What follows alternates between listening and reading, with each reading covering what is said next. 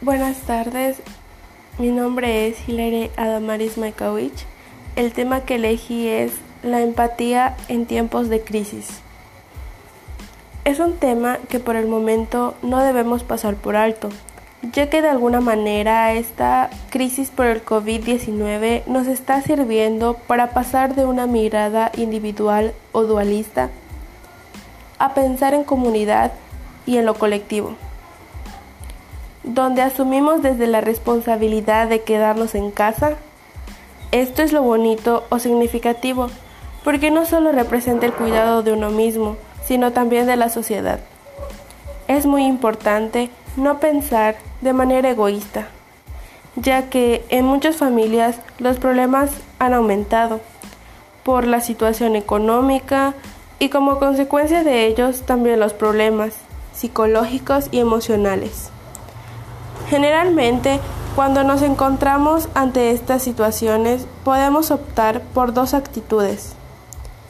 El primero de ellos sería que ante el problema en cuestión nos centramos en las emociones que éste nos produce, como malestar y tensión.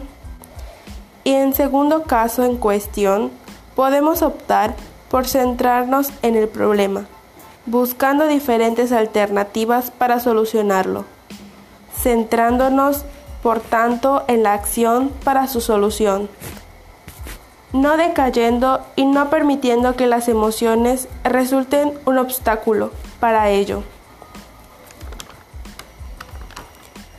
Otro dato que debemos tomar en cuenta es el nivel de estrés básico de los trabajadores. Es mucho más alto de lo habitual. Incluso los problemas cotidianos más pequeños pueden parecer más estresantes para muchos. Es particularmente importante dado que el aumento de la tensión puede elevar los niveles de la, de la hormona cortisol. Rock enumeró cinco sensaciones de amenaza que aumentan el estrés en este periodo de cuarentena. Peligro para el estado de una persona, su sentido de certeza, control y conexión con los demás y la justicia. Cuando alguien experimenta todas estas sensaciones de amenaza, a la vez se vuelve inmanejable y es cuando debemos apoyarnos el uno con el otro. Por otro lado, los teletrabajadores generalmente están más expuestos a sufrir estrés y ansiedad especialmente en tiempos de crisis.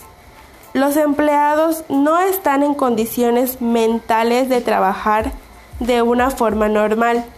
Aquellos que tienen hijos se encuentran en la situación diaria de tener que trabajar, cuidar de sus hijos como de la familia. Es curioso que el cuidado y la educación de los hijos, un tema a menudo pero ausente en el debate laboral, esté ahora adquiriendo el protagonismo que se merece. Gracias a la actual crisis. Trabajar y cuidar a los hijos son dos conceptos estrechamente relacionados.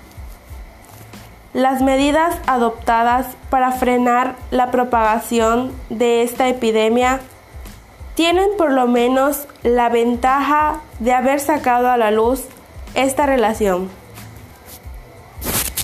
Volviendo a recalcar, no hay que decaer. En momentos de emergencia y de crisis humanitaria, hay un nutriente que no puede faltar. Como ya hemos visto, la empatía genuina y efectiva. Es la energía que crea puentes entre las personas permitiendo que fluya la compasión y ese interés activo, capaz de generar cambios positivos. La empatía es más necesaria que nunca en tiempos de pandemia. No debería faltar en ningún escenario, público o privado. Debería estar presente en cada persona, en cada mente que tenga como objetivo atender a otros, liderar un país o simplemente estar en casa. salvaguardando a los demás y asimismo frenar las infecciones. Jamás ha sido tan primordial despertar esta dimensión psicológica. No es lo mismo sentir el dolor a las o las necesidades ajenas que comprenderlas y decidir ser útil.